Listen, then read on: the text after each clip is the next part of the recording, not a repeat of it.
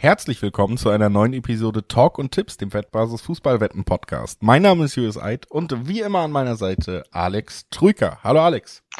Grüß dich, Julius. Servus. Ja, du bist ja so oft an meiner Seite, man könnte fast sagen Alex Troika, weil du so treu bist. Was hältst du davon? Oh, weia. Okay. okay. Wir, wir, machen schnell weiter Ouch. nach diesem gelungenen Einstieg.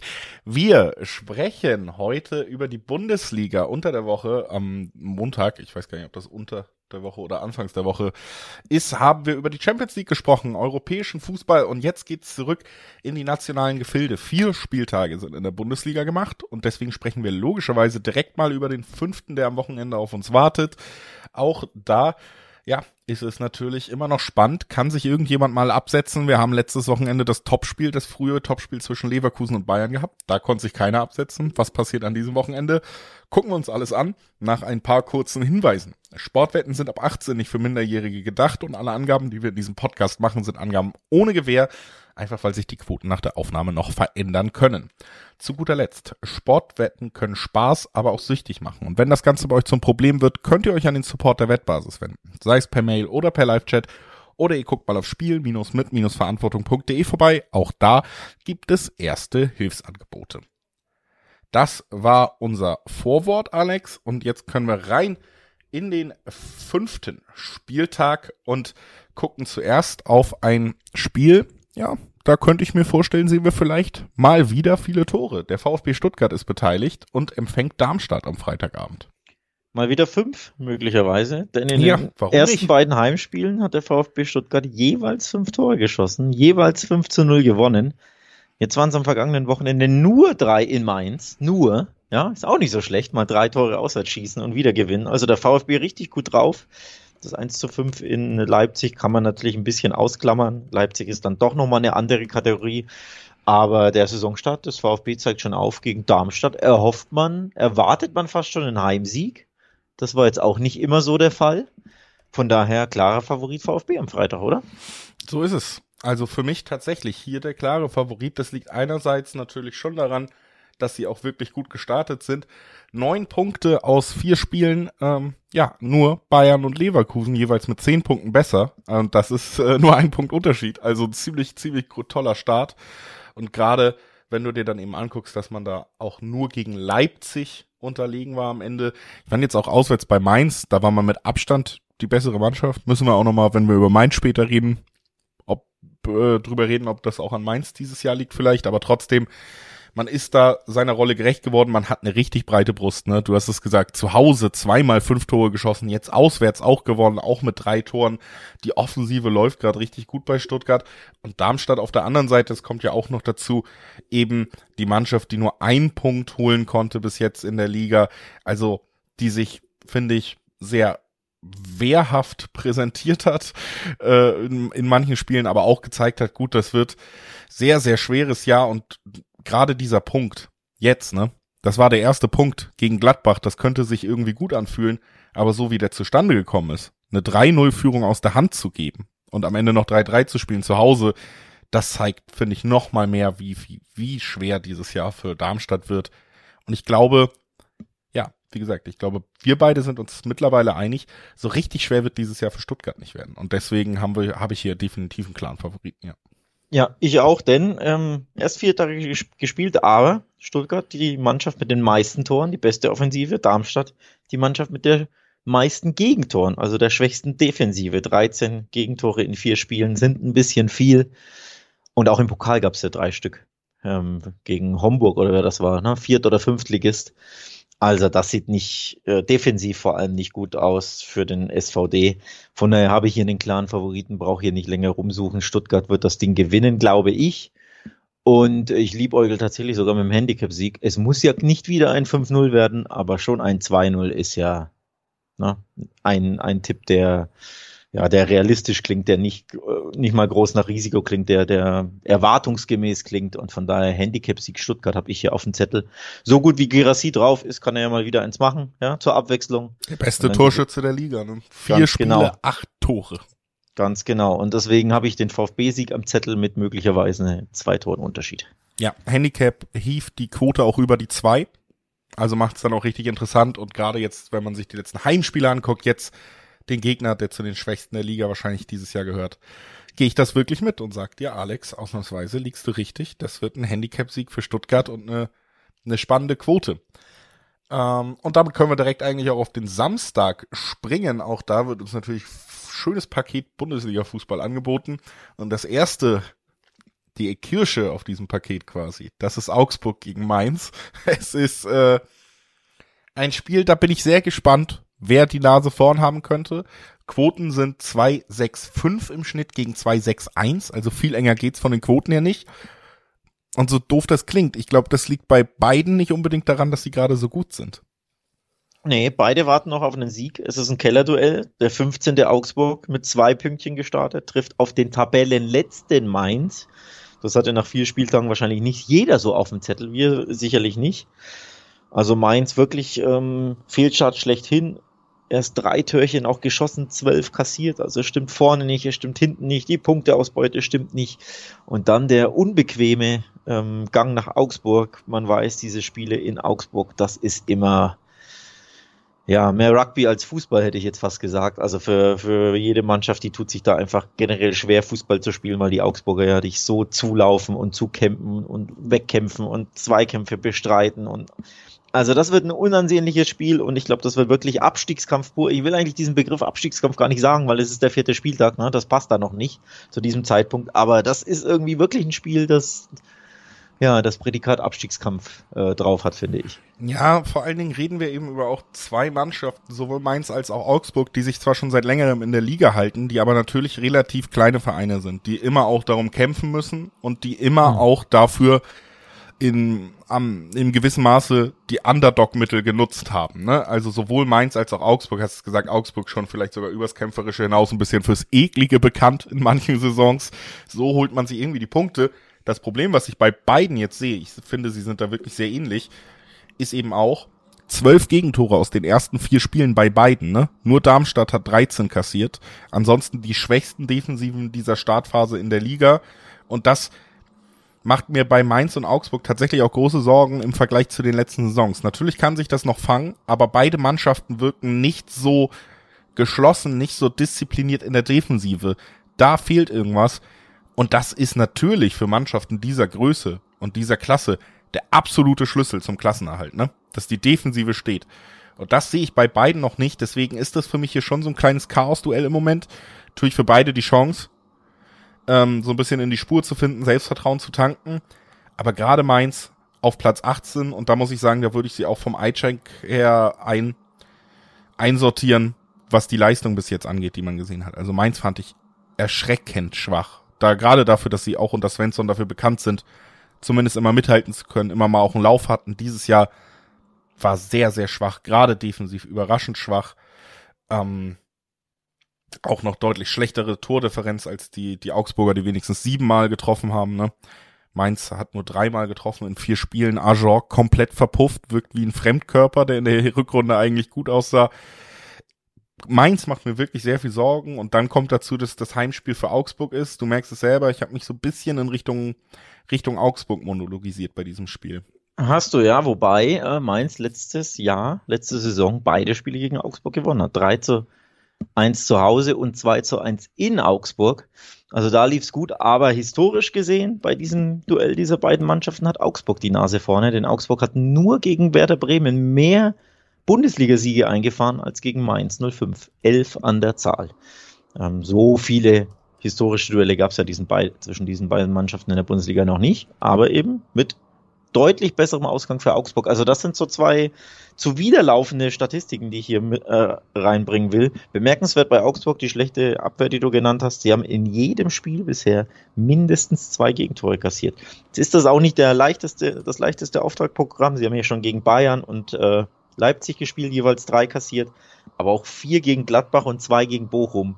Spricht nicht so die Sprache der soliden Abwehr, wie du es angesprochen äh, hast. Deswegen ich liebäugel hier ein bisschen damit, dass es ein paar Tore gibt. Normalerweise würde ich bei so einem Duell sagen, boah, das gibt eher wenig Tore, aber weil beide nicht gut gestartet sind, weil beide hinten nicht solide sind, könnte ich mir vorstellen, dass es äh, ein durchaus wildes Spiel mit over 2,5 Toren wird. Denn im Dreiweg eine Prognose abgeben, boah, das fällt mir enorm schwer. Das kann ich einerseits nachvollziehen, wie gesagt. Ich glaube trotzdem, Augsburg hat hier die Nase vorne, zu Hause dann die zwei Sechserquoten gegen eine Mannschaft, die mir noch, die ich noch schwächer fand. Ich glaube, es könnte eher der Befreiungsschlag für Augsburg in der jetzigen Phase sein. Und wie gesagt, da gibt's auch sehr lohnenswerte Quoten. Schon im Dreiweg, bin aber auch bei dir. Schwachstelle, Abwehr auf beiden Seiten. Kann natürlich sehr schnell Tore verheißen. Absolut. Ähm, Schwachstelle, Abwehr kann man, glaube ich, auch so ein bisschen mit rübernehmen zu dem nächsten Verein, über den wir sprechen wollen.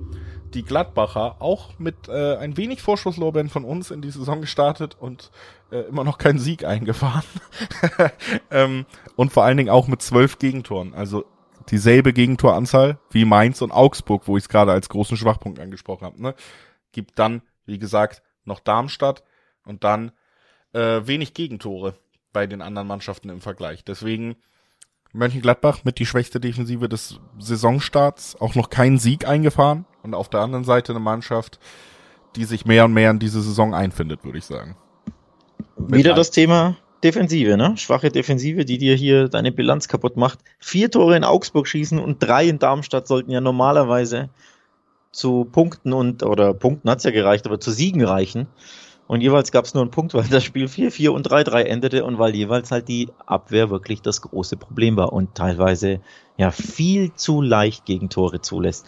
Natürlich ist die Moral ähm, intakt gewesen in beiden Spielen ja im Rückstand noch einen Punkt geholt. In Darmstadt am Wochenende sogar aus dem 0 zu 3, fast schon ein desolater Start in das Spiel, noch ein 3 zu 3 gemacht. Also Moral, Kampfeswille etc. stimmen, Offensive stimmt auch. Aber die Defensive ist das Problem. Und wenn jetzt Leipzig kommt, dann wird mir Julius wirklich Angst und Bange, denn die haben eine funktionierende Offensive. Fünf gegen Stuttgart geschossen, drei gegen Union, musste erstmal schaffen, drei gegen Augsburg und jetzt auch in der Champions League drei gegen äh, die Young Boys aus Bern und zwei in Leverkusen. Also schwache Defensive trifft auf sehr, sehr starke Mannschaft und starke Offensive. Das ist ein Leipzig-Tipp wert für mich. Auf jeden Fall ist es für mich sogar ein Handicap-Tipp wert. Und der gibt nämlich zwei 40er Quoten. Und ich glaube einfach, da ist das Gefälle zu groß. Diese Offensive von Gladbach will nicht funktionieren und die äh, Defensive und die Offensive von Leipzig funktioniert schon so früh, so gut, hochtalentiert, auch in der Breite. Deswegen brauchen wir meiner Meinung nach auch nicht viel über unter der Woche wurde schon gespielt bei den Leipzigern reden. Da hat man einfach auch ja am Ende wenn es ein bisschen hektisch wurde, souverän sein Ziel erfüllt in, in Bern in der Champions League. Für mich ist Leipzig klarer Favorit. Für mich, ähm, ja, nach dem, nach dem Auftaktspiel gegen Leverkusen, wo man sich mit einem anderen sehr starken Team duelliert hat, hat man wirklich gezeigt, was man dieser Mannschaft zutrauen kann. Es funktioniert viel. Ich sehe da keinen Grund, warum man jetzt einen großen ja, Leistungsabfall haben soll. Und über Gladbach müssen wir in Ruhe, glaube ich, nochmal in so fünf Spieltagen reden weil sie natürlich mit das schwerste Auftaktsprogramm hatten. Ne? Also Gladbach hat in den ersten fünf Spieltagen dann Leipzig, Leverkusen, Bayern, alles mit drin. Deswegen, den würde ich noch ein bisschen Zeit geben und gucken, ob unsere Vorschusslorbeeren sich doch noch irgendwann als Investition zurückzahlen. Aber zum jetzigen Zeitpunkt bei diesem Spiel sehe ich hier auch mit, mit Leipzig wirklich einen ganz, ganz klaren Favoriten, Alex. Und dann wie gesagt, der Handicap-Tipp 240er Quoten, der macht es auch richtig lukrativ und den kann ich mir auf jeden Fall sehr gut vorstellen. Und wenn es dann wieder das 1-3 ist, wie jetzt in der Champions League, das, das ist denen doch zuzutrauen. Absolut ist das denen zuzutrauen. Zu den Gladbachern, die müssen dieses Spiel überstehen und dann kommen die Spiele, wo sie ein paar Punkte holen können. Bochum, Mainz, Köln und Heidenheim sind die nächsten vier Spiele. Da solltest du ein paar Siege unbedingt holen, denn gegen Leipzig wird es keinen geben. Also klarer Tipp auf den Leipzig-Sieg, ja. Schließe ich mich an. Und das nächste Duell, über das wir sprechen wollen, Alex, das können wir eigentlich auch fast so schnell abhandeln. Ich habe das Gefühl, das wird hier eine kleine, äh, ein kleiner Speedrun durch diesen Spieltag. Bayern gegen Bochum. Muss man da mehr sagen als die Namen der Mannschaften? Puh, ja, wir beide müssen mehr sagen. aber, aber tippmäßig ich suche noch Gründe, um nicht den offensichtlichen Bayern-Gewinn locker leicht, also mit Handicap-Tipp hier abzugeben. Vielleicht kannst du mir helfen, ein paar Gründe zu finden. Ich tue mich schwer bisher. Leider nicht wirklich. Also was man sagen kann, ist, wir haben sie ja gegen United gesehen in der Champions League, dass, ähm, dass man schon drüber reden kann, dass die, die Defensive unter großem, ja, auf der großen Bühne ziemlich gewackelt hat. Ne? Also die drei Gegentore darfst du so nicht kriegen, sind vor allen Dingen aber auch ja aus sehr unwahrscheinlichen Situationen entstanden und man hat sich da eher ein bisschen unglücklich angestellt. Ich glaube einfach zu Hause in der Bundesliga gegen Bochum wirst du auch mit einem anderen Selbstbewusstsein auftreten und deswegen die Defensive solche Fehler auch nicht unbedingt machen. Dann hast du im Moment noch eine fitte Mannschaft und ja, da muss man vielleicht auch kurz drüber reden. Äh, mittlerweile natürlich dann mit Thelen einen absoluten Edeljoker in deinen Reihen. Ne? Du spielst mit Harry Kane, dem teuersten Spieler, der je in der Bundesliga war. Und dann in der 80. bringst du jemanden, der, weiß ich gar nicht, aber in jedem Spiel, wo er eingewechselt wird, zum Ende hin nochmal trifft und wahrscheinlich gerade eine Torquote im Schnitt von ein Tor pro fünf Minuten hat, wenn du seine Spielzeit nimmst. Also, ähm, da stimmt für mich relativ viel. Ich weiß, es gibt immer noch Kritik, aber ich an den Bayern auf höchstem Niveau. Aber das werden sie ja gerade zu Hause gegen Bochum nicht unbedingt abreißen müssen. Leroy Sané ist auch so ein Spieler, der mir einfach super gut gefällt gerade. Der ist stark in Form. Du hast gesehen, dass du mit einem Musiala, wenn er wieder fit ist, jetzt einen Unterschiedsspieler hast, der natürlich auch gegen Bochum den Unterschied machen kannst. Auf der anderen Seite hast du dann aber eben auch noch Müller, der ja eigentlich auch zuletzt sich wieder reingekämpft hatte, in der Champions League jetzt pausiert hatte. Also, solange Bayern mit diesem Kader keine Verletzung sich einfängt, ne, ist es ein Kader, der eigentlich jedes Bundesligaspiel als großer Favorit bestreitet. Und gegen Bochum, wie gesagt, guck mal, ich habe jetzt schon versucht, ein bisschen was zu dem Spiel zu sagen, aber ich komme trotzdem zu dem Punkt, dir zu sagen, nee, ich finde da jetzt keinen anderen Favoriten als Bayern leider. Ja, sie waren natürlich hinten anfällig. Das war schon bemerkenswert gegen Man United. Man dachte öfters, sie haben das Spiel im Griff, im Sack und dann, ja, fielen plötzlich hinten dann die Tore. Also ein sehr unterhaltsames 4 zu 3 für die Bayern da. Unterhaltsamer, als sich sicherlich äh, gerade Bayern-Coach Tuchel das sich gewünscht hat von seiner Defensive. Aber hat man irgendwie die Hoffnung, dass Bochum genug Firepower hat, um die Bayern zu ärgern? Eher schwierig. Ne? Vier Türchen in vier Spielen geschossen, auch noch kein Sieg. Immerhin nur eins verloren. Das ist ja so der, der kleine Mutmacher. Ne? Sie wurden erst einmal besiegt. Es gab nur zum Auftakt gegen Stuttgart eine klare Klatsche, eine Niederlage beim 0 zu 5 und ansonsten konnten sie zuletzt Frankfurt und Dortmund unter, unter anderem Punkte abtrotzen. Nur waren das eben Heimspiele und keine Auswärtsspiele. Ne? Wir wissen es ja, zu Hause können sie immer wieder ja über sich hinauswachsen mit dem Publikum im Rücken, die Bochumer, und da ja tolle Kampfspiele liefern und dann auch die größeren Mannschaften oder großen Mannschaften mit ärgern. Auch die Bayern übrigens, falls du dich erinnerst, die haben da auch mal verloren in Bochum. Aber in München sehe ich da nicht viele Chancen, dass sie da irgendwie mithalten können. Leider. Ja, also wie gesagt, ich auch nicht. Am Ende ist auch das hier für mich tatsächlich eine Sache, wo ich schon ähm, auch Richtung Handicap-Tipp tendiere. Macht natürlich auch bei den Quoten Sinn. Die, die sind so deutlich wie unsere Meinung zu dem Spiel. Aber es hilft ja manchmal auch nichts. Ne? Also die, das künstliche Herbeireden von Spannung ist uns als äh, Profis natürlich hier auch irgendwann ein Dorn im Auge. Deswegen müssen wir sagen, ich glaube, hier gibt's einfach wenig Spannung. Bis jetzt in allen Spielen. Aber ähm, dann lass mich doch einfach überleiten zum nächsten Spiel, denn ich glaube, das wird deutlich spannender. Das ist das Duell in Dortmund zwischen dem BVB und dem VfL Wolfsburg. Und äh, ja, erstens ist es äh, nach einem wieder mal sehr schwachen Auftritt in der Champions League jetzt auch vom BVB höchste Zeit, die Stimmung zu drehen. Zweitens ist man in der Tabelle benachbart. Ne? Wolfsburg neun Punkte, Dortmund acht Punkte. Der Anspruch der Dortmunder muss sein, auch Mannschaften wie Wolfsburg hinter sich zu lassen. Man tut sich aber sehr schwer bis jetzt in der Saison. Deswegen finde ich schon ein spannendes Spiel, was uns hier erwartet. Dass Wolfsburg nach vier Spielen mehr Siege auf dem Konto hat als der BVB, hätte ich bei diesem Auftaktprogramm nicht gedacht. Es ging gegen Köln, Bochum, Heidenheim und Freiburg und der BVB hat nur zwei der Spiele gewonnen. Und die vermeintlich eher schwereren auf dem, Partie, auf dem Papier. Ne? In Freiburg zuletzt, gegen Köln, ja, war ein später Duselsieg. Aber ansonsten war das sehr, sehr dünn und vor allem sehr, sehr dünn war das, was man im PSG in Paris geboten hat. Ne? Ja, also da hat man sich natürlich wirklich nicht mit Ruhm bekleckert, ähm, ist mit einer sehr defensiven Aufstellung reingegangen, hat sich als Underdog da eingefunden, ich weiß, die Fußballästheten, unter anderem Alex Troika, finden das absolut verachtenswert. Für mich macht das in gewissem Maße Sinn. Es wäre ein bisschen lächerlich, sich nach diesem Saisonstart hinzustellen, zu sagen, weißt du was, heute spielen wir PSG an die Wand. Aber natürlich ist sowas nur zu rechtfertigen. Siehe, ein Tag später Union Berlin in Real Madrid. Am Ende sind solche Auftritte nur zu, zu rechtfertigen, wenn du dann defensiv deine Arbeit sehr gut machst wenn du irgendwie am Punkt kratzt, wenn du den Punkt vielleicht mitnimmst, dann kannst du vielleicht verzeihen, dass du da sehr wenig Ballbesitz hast, dass du wenig offensiv zeigst. Aber das Problem beim BVB war natürlich, dass du da erstens defensiv rangehst und zweitens dann unter anderem durch eine horrende Leistung beim Passspiel einfach die Basics nicht mal im Spiel hinbekommst und dadurch den Gegner natürlich trotzdem so stark machst, dass es völlig egal ist, ob du defensiv spielst. Du spielst also hässlich und das Ergebnis wird hässlich. Und das ist eine Kombination, die du dir nicht leisten kannst. Deswegen war der, war die Kritik auch berechtigt, wenn auch meiner Meinung nach zumindest die Anfangsaufstellung da nicht unbedingt reingenommen werden sollte. Und jetzt muss man was beweisen. Ich bin sehr gespannt.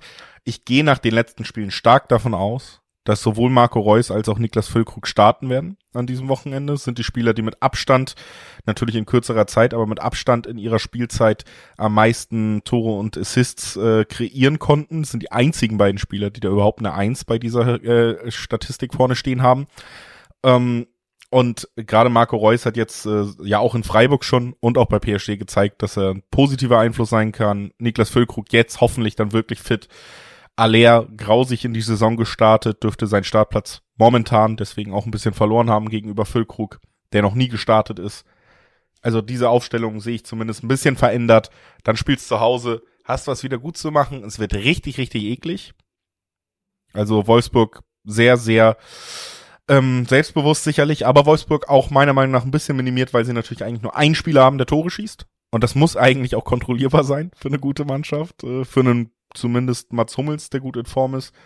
Ich glaube, Dortmund hat hier schon eine Chance, das am Ende zu gewinnen. Ich glaube aber, es wird eng umkämpft und wieder mal kein äh, Spektakel, wie sich dann vielleicht auch viele Ruhrpott-Fans wünschen.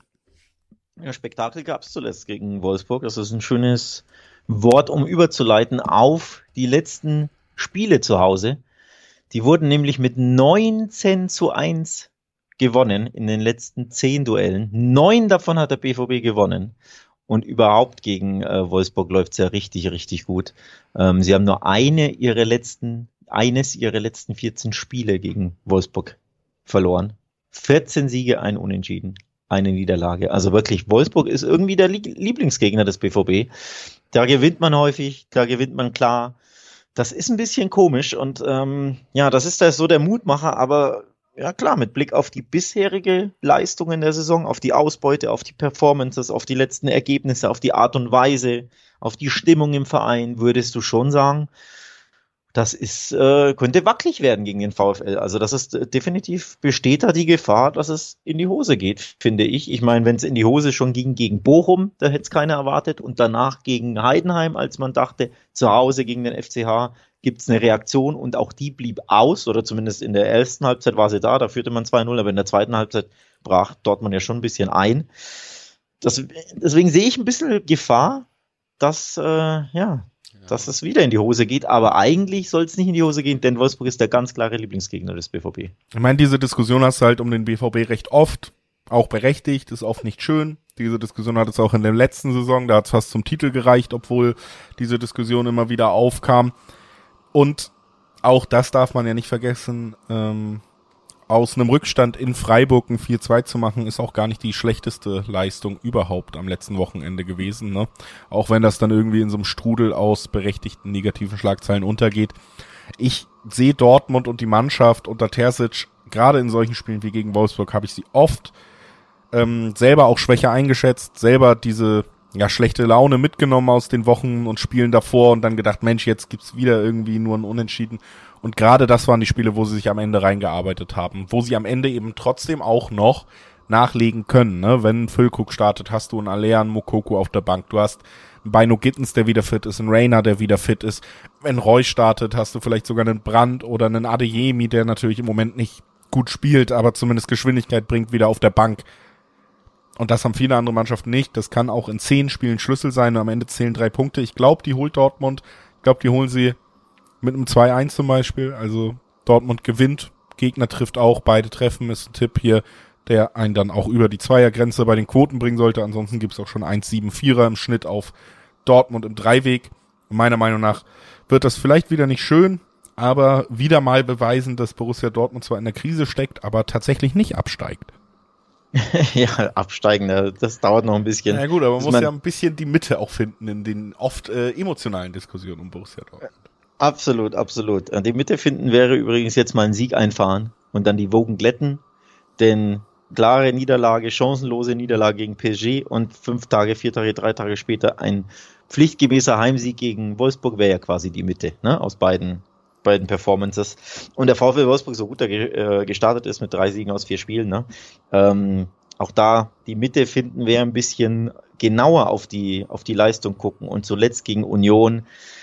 Ob das verdient war, sei mal dahingestellt. Union hatte beispielsweise auswärts in Wolfsburg doppelt so viele Torschüsse, hatte fast 60 Prozent Ballbesitz. Also da war das 2-1 von Wolfsburg, lag nicht unbedingt in der Luft oder war jetzt nicht so hoch verdient. Ähm, das muss man auch ein bisschen, äh, ja, ja, darf man nicht überbewerten. So, also es kommt keine Übermannschaft. Klar, Wolfsburg hat Waffen, wird gefährlich sein, kann Dortmund definitiv ein Tor, ähm, ein Tor reinschießen oder vielleicht auch einen Punkt abbringen, wenn, wenn der BVB wieder ein bisschen zittert wie gegen Heidenheim und den Faden verliert. Aber normalerweise, wenn Dortmund sich am Riemen reißt, sollten sie das wie so häufig eben gewinnen. Sie haben neun der letzten zehn Spiele gewonnen. Ich setze darauf, dass auch ja. der zehnte Sieg im elften Spiel jetzt folgt. Ja, und vor allen Dingen ähm, auch insgesamt trotz aller Kritik natürlich in der Liga sehr lang ungeschlagen, ne? Also trotz aller Kritik, Dortmund verliert sehr selten. Der Super-GAU. Vor, äh, vor allem zu Hause. Vor allen Dingen zu Hause. Also, ähm, ja, das ist, äh, gehe ich auf jeden Fall mit. Ich glaube auch äh, Schwarz-Gelb, zumindest leichter Jubel am Wochenende und dann mal gucken, wie es in den nächsten Wochen weitergeht. Und äh, dann müssen wir über Union Berlin als nächstes sprechen. Alex, die kommen aus ihrem ersten Champions League Spiel und es ist eigentlich genauso gelaufen, wie wir alles, äh, wie wir es erwartet haben. Ich habe gedacht, vielleicht äh, schafft Union noch das Kopfballtor vorher und dann gibt's den Ausgleich in der 94. Du hast gesagt, vielleicht äh, bleibt es 0-0, dann gibt's das 1-0 in der 94. und wir hatten zumindest mit dem Tor von Real beide recht. Du natürlich als Spanien-Experte komplett recht. Union Berlin am Ende geschlagen durch Jude Bellingham. Aber ja, ich glaube, es war insgesamt für viele ein schöner Ausflug. Bernabeo gespielt, Champions League das erste Mal gespielt, gut präsentiert, wieder mal gezeigt, dass dieses System gerade in der Defensive wirklich gegen fast jeden Gegner richtig, richtig unangenehm werden kann. Jetzt müssen sie gegen Hoffenheim ran. Äh, da bin ich durchaus gespannt, weil in der Liga Union Berlin, du hast es gesagt, gegen Wolfsburg hat man verloren. Auch das Spiel zuvor hat man verloren. Ähm, gegen, gegen Leipzig. Leipzig deutlich. Ähm, auch wenn ich immer noch der Meinung bin, das Spiel hätte auch in eine andere Richtung kippen können, aber äh, ja, jetzt sind sie auf jeden Fall ja auch wieder gefragt, wenn sie irgendwann mal wieder Champions League spielen wollen, ne? Drei Niederlagen in Folge wären nicht so gut. Wäre nicht so gut. Ich hatte mir übrigens einfach mehr Entlastung erwartet, dass, dass äh, Union generell tief stehen wird und ähm, den Abwehrriegel, den doppelten aufbauen wird, war klar im Bernabeu und dass es immer Phasen gibt, also 20 Minuten Phasen, wo sie kaum den Ball haben, kaum Entlastung, nur tief stehen, das war klar. Aber wirklich die ein oder ein, ein andere Entlastung mehr hätte ich dann schon erwartet mit, äh, mit Geraldo Becker, der da mal tief geht oder so. Das konnten sie ja gar nicht. Also es war ja in der zweiten Halbzeit wirklich nur noch irgendwie das 0-0 verteidigen. Die Art und Weise, wie du es dann natürlich kassierst, ist hoch unglücklich und hoch bitter, weil später Zeitpunkt und weil Flippertor. Aber verdient war das 0 zu 1 im Bernabeu natürlich trotzdem, wenn du die Performance siehst. Das war einfach trotzdem, fand ich, zu wenig von Union. Also ich hatte mir mehr Gegenwehr mit dem Ball erhofft und äh, Gegenstöße. Defensiv war es nicht schlecht, aber ja, Niederlage war jetzt nicht überraschend. Deswegen glaube ich schon ein bisschen bitter, dass sie so spät dann doch den Nackenschlag kassieren, ne? zwei Minuten mehr durchhalten und du hast den Punkt, den Sensationspunkt. Und so hast du jetzt dann trotzdem zweimal in einer Woche verloren. Ähm, dreimal in Folge sogar schon. Zweimal in der Bundesliga jetzt und jetzt bei Real Madrid. Also es ist ein man merkt dann doch, hoppla, es ist vielleicht doch schwierig, auf zwei Hochzeiten tanzen. Und jetzt drei Tage später direkt vom Highlight Bernabeu, ja, in den eigentlich biederen Auf äh, ähm, Alltag, denn es kommt halt nur Hoffenheim, ne? Das ist kein glanzvoller Name.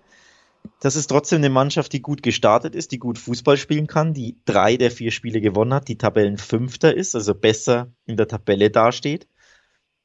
Ich sehe da tatsächlich die Gefahr, dass Union nicht wieder das typische Heimunion der letzten zwei, drei Jahre ist, sondern dass hier, ja, böses Erwachen will ich jetzt nicht sagen, aber ne, Highlight-Spiel Bernabeu und danach Alltag, du weißt ja, wie das ist für, für Champions League Mannschaften. Ich weiß, wie das ist. Ja, habe ich auch schon oft gemacht. ähm, ähm, aber ja, also ich kann schon nachvollziehen, dass man so bis, ich glaube aber irgendwie, dass Union in der Liga langsam ein bisschen mehr in die Spur kommt nochmal. Irgendwie glaube ich noch an sie. Ich habe sie auch oft hier als meine Champs in den Ring geworfen. Jetzt hast du auch hier wieder zu Hause, alte Försterei, Champions League Team, gut eingekauft. Du hast auch gesehen, Bonucci am Anfang ja nicht fit gewesen. Ich finde, das war der große Lichtblick eigentlich, ne, dass dieser große Name auch noch ein gutes Spiel direkt gegen Real Madrid macht. Das hat schon Mut gemacht. Ähm, zu Hause gegen Hoffenheim zwei Zehnerquoten im Schnitt, da kann ich wieder nicht dran vorbei. Ich muss diese Woche noch einmal daran festhalten. Wenn das wieder in die Hose geht, dann muss ich vielleicht langsam meine Herangehensweise ändern. Aber irgendwie traue ich Union Berlin auch in diesem Jahr total zu, Richtung Europa League zu gehen. Ich glaube, für die Champions League gibt es ein paar zu starke Konkurrenten dieses Jahr. Das bleibt vielleicht einmalig. Aber das traue ich ihnen hundertprozentig zu. Ich finde ihre Spielanlage nicht unbedingt schön, aber sehr funktional und vor allen Dingen sehr, sehr gut umgesetzt immer. Und das will ich ihnen nicht abstreiten. Zu Hause eine absolute Macht. Jeden großen, größten Namen schon mal geschlagen da aus der Bundesliga. Warum nicht Hoffenheim? Zwei Zehner Quote, das nehme ich mit. Das nimmst du mit. Ähm, ich habe eine Statistik für dich, die bemerkenswert ist und die meinen Tipp dann einleitet. Nämlich Union grundsätzlich jetzt zuletzt dreimal verloren heißt, es gab auch immer Gegentore, logisch. Heidenheim hingegen hat in jedem seiner vier Bundesligaspiele getroffen und zuletzt dreimal in Folge drei Tore geschossen. 3-2 in Heidenheim, 3-1 gegen Wolfsburg, 3-1 gegen Hoffenheim, also angriffsstark und Achtung, Union Berlin hat in keinem seiner acht Spiele gegen die TSG zu Null gespielt bisher. 16 Gegentore gab es in acht Spielen gegen Hoffenheim. Das ist ein Schnitt von zwei pro Spiel. Gegentore wohlgemerkt. Also Union, die sonst eigentlich so sattelfest hinten sind. Gegen Hoffenheim sind sie es nicht. Du merkst also, da liegt mindestens ein Hoffenheim-Tor drin. Da geht was für Hoffenheim. Ob es dann am Ende reicht, tja, das ist die andere Frage. Je nachdem, welchen Schwung da wieder Köpenick entwickelt oder die alte Försterei. Und dann kann es natürlich das 2 zu 1 für Union geben, das fast schon Lieblingsergebnis der letzten drei Jahre und zu Hause habe ich das Gefühl, ne, wo sie sich immer irgendwie überpowern und oftmals gar nicht die bessere Mannschaft sind, aber irgendwie dieses Ding über die Ziellinie bekommen, aber eben mit Gegentor. Das kann ich mir gut vorstellen, aber ich kann mir auch den Punktgewinn von Hoffenheim sehr, sehr gut vorstellen. Also Hoffenheim trifft bei Union Berlin ist der Tipp, den ich hier dir mitgeben will und den Hörern weil sie zuletzt eben immer getroffen haben. Nicht nur gegen Union, sondern auch in der Bundesliga. Also offensiv läuft das. Und dann ein bisschen Müdigkeit bei Union, ne? die wird definitiv da sein, weil sie mussten ja 93 äh, Minuten hinterher hecheln und rennen im Bernabeu. Da wird also Müdigkeit da sein. Da bist du hinten mal nicht wach. Vielleicht kassierst du nicht nur eins, sondern zwei. Und ob du dann drei schießt gegen Hoffenheim, I'm not sure. Nee, aber ich glaube, das braucht man nicht. 2-1, mein präferiertes Ergebnis. Zumal Kevin Behrens, dann radelt er nach Hause, alle zufrieden. Dann war es wieder ein schönes Berliner Wochenende. Ähm, was auf jeden Fall gut fürs Wochenende ist, sage ich hier nochmal ans Herz gelegt. Schaut auf jeden Fall mal bei wettbasis.com vorbei. Wir sprechen hier über die Bundesliga, aber man braucht es hier gar nicht mehr sagen. Natürlich gibt's auch international im Fußball wahnsinnig viele spannende Ligen über die Bundesliga hinaus. Es gibt natürlich auch noch die zweite Bundesliga. Auch da äh, Überraschung am letzten Wochenende. Der HSV in Elversberg deutlich verloren, nachdem man eigentlich so gestartet war, dass man dachte, gut, jetzt wird's mal ein Durchmarsch. Auch da also sehr spannende Spiele, sehr spannende Ligen und ähm, da könnt ihr euch natürlich auch in der Schriftform nochmal komplett informieren auf wettbasis.com. Gibt aber auch natürlich das Videoformat der Wettbasis, auch das findet ihr auf der Website. Unser Podcast ist da auch immer, also ihr könnt euch multimedial auf alles vorbereiten, was so am Fußball, am Sportwochenende abgeht. Schaut auf jeden Fall mal auf äh, wettbasis.com vorbei und wir schauen ins Topspiel Namentlich ist es vielleicht eins, aber es ist vor allen Dingen das Duell, äh, ich würde es so nennen, der gefährdeten Traditionsclubs in diesem Jahr. Werder Bremen und der erste FC Köln, zwei große Namen der deutschen Fußballhistorie, die ich beide ja dieses Jahr mitten im Abstiegskampf sehe. Ja, das Label gefällt mir. Ja, Traditionsduell der gef gefährdeten Traditionsclubs, äh, Bundesliga-Duell der gefährdeten Traditionsclubs.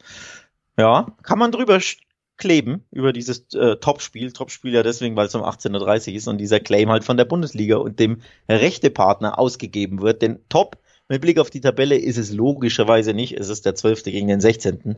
Also das ist äh, ja Niemandsland mit mit Abstiegsgefahr. Und Abstiegsgefahr, ja, das ist das Label, das man auf den FC kleben muss nach vier Spieltagen, denn es gab noch keinen Sieg und nur einen Punkt. Sie haben sie jeweils wacker geschlagen, aber man merkt halt einfach, vorne fehlt so ein bisschen, ne? Wie auch die letzten Jahre auch. Sie müssen Tore gefühlt immer erzwingen oder anders gesagt, sie müssen unfassbar viel investieren, die Baumgartmannen. und rennen und kämpfen und tun und machen und Vollgas und 130 Prozent rausballern, um irgendwie mal ein Törchen zu erzielen. Denn mehr als eins konnten sie bisher noch nicht erzielen. Eins gab es gegen Wolfsburg beim 1 zu 2, eins gab es gegen Frankfurt beim 1 zu 1, eins gab es gegen Hoffenheim beim 1 zu 3. Hinten hielt man nie dicht, vorne schießt man nie mehr als eins. Ja, dann wird es einfach schwer in der Bundesliga. Deswegen ist der FCE Stand jetzt ein bisschen gefährdet, ne? Ja, nicht, äh, also würde ich überhaupt nicht widersprechen. Es ist wirklich einfach auch ein Qualitätsproblem, gerade in der Offensive. Es ist ja auch so, dass du mit einer geschlossenen Mannschaftsleistung viel auch vielleicht individuelle Qualität kompensieren kannst in der Defensive, aber in der Offensive ist das deutlich schwerer und da fehlt es ihnen einfach. Über Jahre wurde dieser Kader weiter runtergewirtschaftet. Es ist noch eine vermeintliche Transfersperre ja in der Berufung. Vielleicht kommt die auch noch, dann kannst du gar nichts mehr machen. Gleichzeitig wurde jetzt auch bekannt, es müssen noch mal irgendwie zweistellige Millionenbeträge an Schulden bald zurückgezahlt werden. Also Köln und auch Werder, das sind die Parallelen, ne? Großer Verein mit sehr vielen finanziellen Verbindlichkeiten, die es eigentlich nicht möglich machen, dass du da nachlegst, wo du nachlegen musst. Bei Werder hingegen ist es ein bisschen anders. Da kann man, glaube ich, immer noch mit der Offensive ganz gut leben an guten Tagen. Da macht die Defensive, die Absicherung, die Zentrale der Sechser, das macht große Sorgen. Deswegen sind Vereine, die aus derselben Geschichte kommen fast, ne? Traditionsreich, finanzielle Probleme jetzt, runtergewirtschaftet, wenig Möglichkeiten, den Kader zu verstärken. Spielerisch sind sie aber gänzlich unterschiedlich in den Problemzonen. Und deswegen ist das Spiel natürlich jetzt interessant zu sehen, für wen geht das besser aus? Kann Köln mal ausnutzen mit ihrer schwachen Offensive, dass wer das Defensive so schwach ist? Oder scheitern sie einfach auch an ihrer Abschlussschwäche? Werder lässt zwar Chancen zu, Köln kann es nicht nutzen. Dann sehe ich Werder klar im Vorteil, weil die wahrscheinlich über 90 Minuten dann doch irgendwann mal einen Abschluss bekommen werden und der ist dann mal drin. Also vier gegen, Gegentore gegen Bayern kassieren ist irgendwo leider ja normal und in der Tagesordnung. Das war ja das Auftaktspiel der Bundesliga. Aber jetzt vier in Heidenheim, die darfst du dir aus Werder Bremen Sicht eben einfach nicht erlauben. Komischerweise gab es dazwischen 2 zu 0 Siege, ne? Gegen, äh, gegen Gladbach. Das war zwar nur ein Freundschaftsspiel, aber trotzdem zu 0. Also ein Testspiel in der Länderspielpause. Und gegen Mainz hast du 4 zu 0 gewonnen, also sehr klar, sehr deutlich. Das war so ein bisschen der Befreiungsschlag, aber ja, die Befreiung hat nicht lange angehalten, weil es danach einfach direkt in Heidenheim auf die Mütze gab. Also schon sehr, sehr schwer zu prognostizieren, dieses Spiel. Du weißt nicht genau, was du bekommst. Die einen tun sich schwer, Tore herauszuspielen und die anderen sind hinten einfach immer wieder sehr, sehr löchrig. Deswegen sprechen die Quote eine eine klare Sprache im Sinne von, man weiß nicht, was man tippen soll und alles ist möglich. 2,50, 2,60er Quoten auf Bremen und 2,70er Quoten im Schnitt aus den, auf den ersten FC Köln zeigen schon auf, hier ist im Dreiweg alles möglich in der, in der Partie und es ist sehr, sehr schwer, eine fundierte Prognose abzugeben, wie das ausgeht. Ich tue mich auch generell bei Toren schwer. Ne? Ich kann mir over 2,5 super gut vorstellen, aber mit Kölner Beteiligung, wenn die nach vorne so wenig Power haben, kann man sich natürlich auch vorstellen, dass weniger Tore fallen und am Ende irgendwie Werder Bremen nur 1 zu 0 gewinnt, auch gut vorstellbar. Also das ist das Spiel des Spieltags, bei dem ich mit Abstand am schwersten tue, irgendwie eine Prognose abzugeben. Hast du ein, hast du ein Bauchgefühl, Julius? Leider auch so ein bisschen äh, State of the Bundesliga, dass wir jetzt äh, uns bei dem Spiel am unsichersten sind, weil beide Mannschaften nicht so gut sind. nicht weil beide so gut sind, dass man sich da äh, schwerer tut. Also, ja. Dann habe ich, dann habe ich was für dich, das äh, vielleicht dir hilft, ja. Der erste FC Köln hat nur zwei seiner letzten 15 Bundesligaspiele gegen Werder Bremen verloren. Ist das ein Mutmacher, der, du wohnst ja in Köln. Gibt dir das ein, ein positives Gefühl und den FC-Fans vielleicht, ja, gegen Bremen läuft sehr oft für den FC. Ja, ich, du weißt ja, ich bin äh, immer nicht so schnell so überzeugt von diesen Statistiken, deswegen äh, fällt es mir auch hier schwer, aber ja, also ich glaube tatsächlich, dass Köln am Ende dieser Saison sehr, sehr schlechte Karten hat. Bremen hat diese Schwankung drin, Bremen ist immer wieder anfällig, aber ich sehe Köln gar nicht so in der Lage, das so krass auszunutzen, wie sie es natürlich getan haben. Ne? Wir erinnern uns letztes Jahr Auftaktspiel Rückrunde oder Auftaktspiel ins neue Jahr, da hat Bremen richtig kassiert in Köln. Irgendwie sehe ich sie dieses Jahr nicht so gerüstet und ich habe das Gefühl, vielleicht auch ein bisschen mehr bei einem Baumgart-Fußball, dass wenn die Ergebnisse jetzt ausbleiben, wenn es eben nicht klappt, wie es jetzt eben in den Spielen war, ne? Dass diese Mannschaft nach zwei, drei Jahren vielleicht auch irgendwann nicht mehr jedes Mal ans Limit gehen kann. Irgendwann diese Slipper, äh, die, die Slips da reinkommen, dass man eben doch mal den Zentimeter zu langsam ist, dass man die Konzentration ein bisschen verliert, dass dieser Trainer, der einen super Job macht, aber das vielleicht dann doch nicht, das haben wir bei so vielen auch riesigen Trainern schon gesehen, dass man irgendwann nicht mehr so die Mannschaft erreicht, ne? Und das ist einfach so ein aufwendiges Ding, was Köln da abziehen muss. Immer über ihren Möglichkeiten spielen. Ähm, ich glaube, das rächt sich dieses Jahr ein bisschen. Und deswegen äh, tippe ich am Ende auf Werder, auch weil es ein mhm. Heimspiel ist. Aber schöne Quote findet man ja vor. Ich habe es ja genannt. Ja, kann sich lohnen. Kann sich auf jeden Fall lohnen. Und ich weiß nicht, also vielleicht auch ein bisschen Bauchgefühl, aber ich sehe einfach vor Köln wirklich vor so großen Problemen, dass ich, dass ich deswegen auf Werder gehe. Ja, also im Dreiweg ich kann mir auch das, das Unentschieden super gut vorstellen. Das ist eins dieser Spiele, das kann 1-1 ausgehen oder 2-1. Ähm, ich sehe aber tatsächlich deswegen Tore, weil Köln ja das eine oft schafft. Bremen zu Hause, den traue ich gegen den FC Köln definitiv ein Tor zu, also mindestens eins. Und jetzt kommt's, Achtung, Werder Bremen hat die zweitmeisten Torschüsse in der Bundesliga zugelassen. Nur Gladbach hat noch mehr zugelassen, 84, als Werder Bremen mit 79. Ähm, die Stats natürlich wie immer geliefert von den Kollegen von Opta. Also Werder Bremen löst einfach so dermaßen viele Schüsse zu. Die alte, das alte Thema, ne? Die defensive Sechs, die Absicherung im Sechserraum, die ist oft nicht da. Die Abwehr ist immer wieder, ja, nicht immer so auf der Höhe, generell als Abwehrverbund auch, dass auch ein offensiv recht zahnloser ersten FC Köln da zu Torschüssen kommen wird. Und dann kann ja der eine wackeln im Netz, oder zappeln, nicht wackeln, das Netz wackelt. Oder zappelt das Netz auch? Ist ja egal, Julius. Auf jeden Fall kann Köln das eine Ding schießen und Werder schießt vielleicht auch und dann kann es 1-1 ausgehen und vielleicht schießt Werder das zweite Ding und dann gewinnen die Bremer. Also beide Treffen ist hier mein Tipp, denn im Dreiweg ist mir das zu heikel. Okay, kann ich nachvollziehen. Wie gesagt, bei mir auch so ein bisschen Bauchgefühl drin, aber Soweit sind wir, glaube ich, trotzdem nicht auseinander, was die insgesamte Einschätzung angeht. Und damit können wir zum Sonntag kommen, Alex. Da warten noch zwei Spiele auf uns. Das erste ist Leverkusen-Heidenheim. Und ähm, Heidenheim, ja, beweist, was viele vor der Saison gesagt haben. Ne? Also sie können schon mitspielen in der Liga. Sie verdienen ihre Sporen. Das Unentschieden gegen Dortmund nach Rückstand, jetzt der erste Sieg auch in der Bundesliga. Das liest sich schon besser und auf jeden Fall auch besser als bei Mitaufsteiger Darmstadt.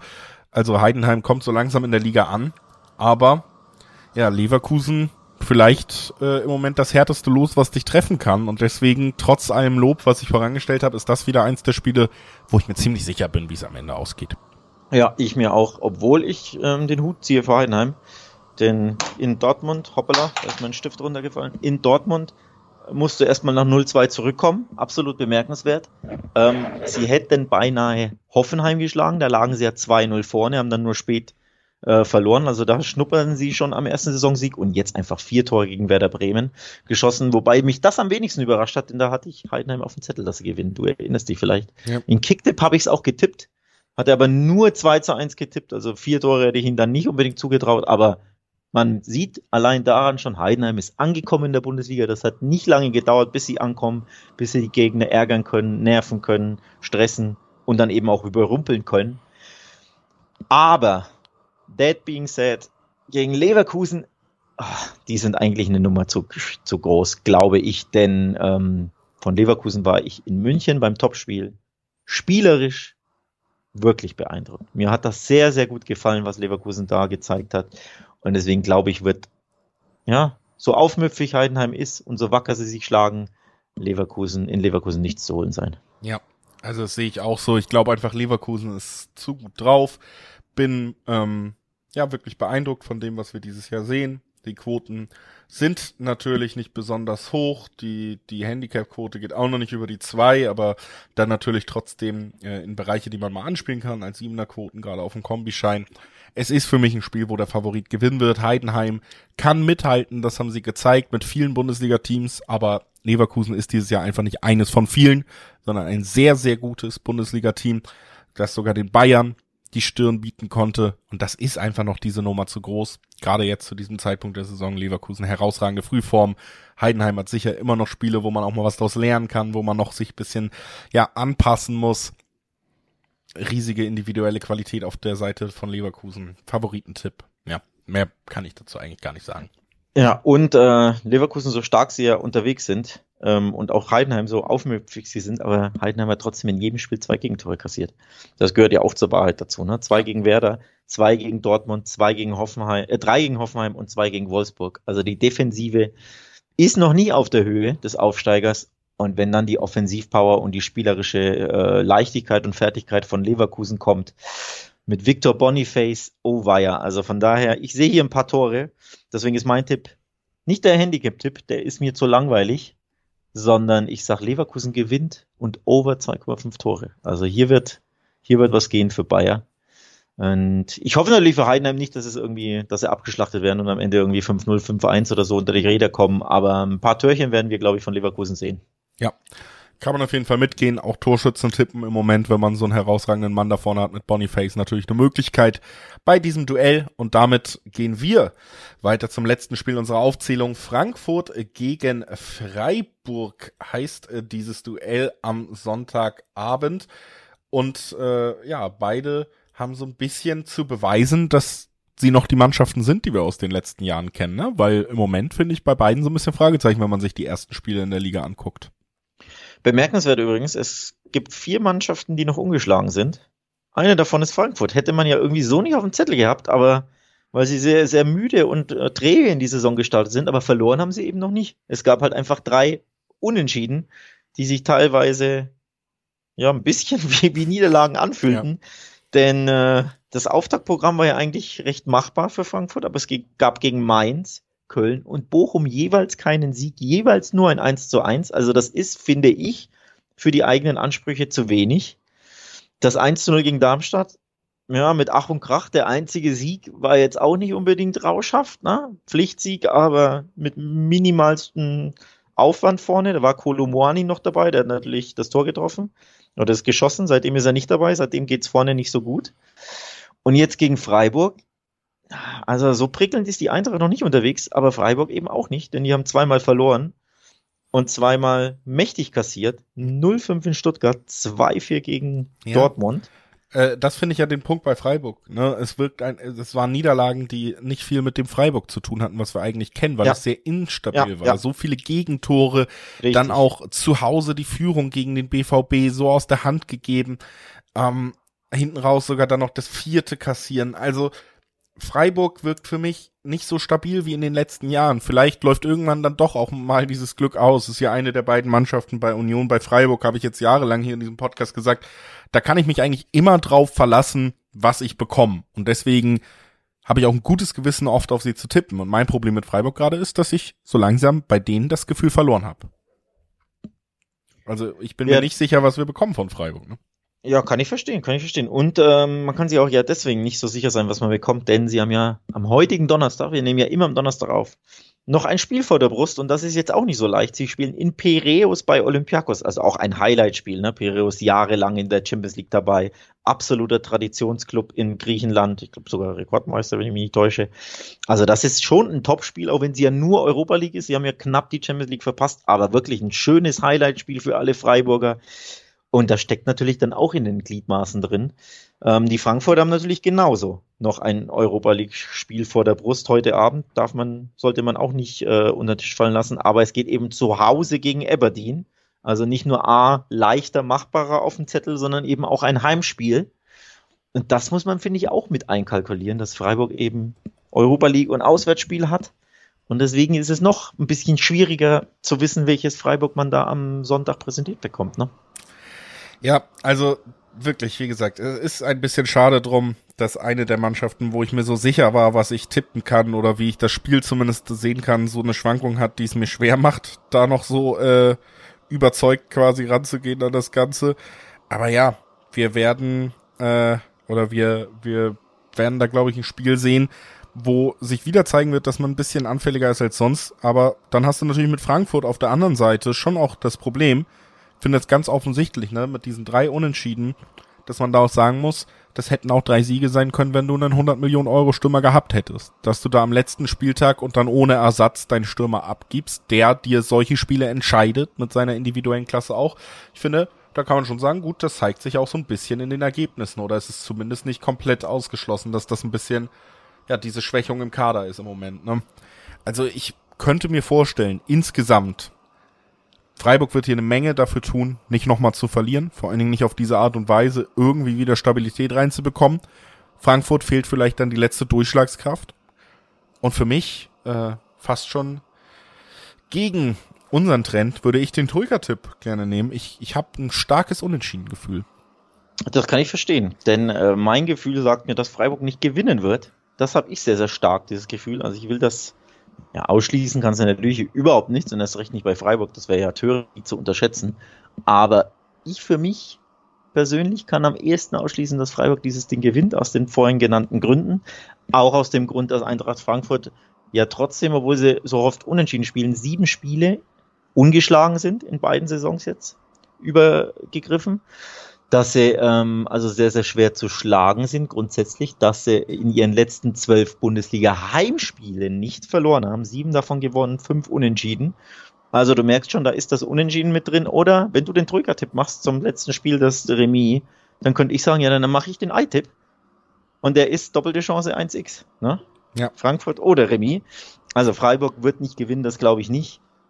Und am Ende wir müssen noch mal, Freiburg, du sagst, Frankfurt, äh, Frankfurt, gewinnt oder Remis.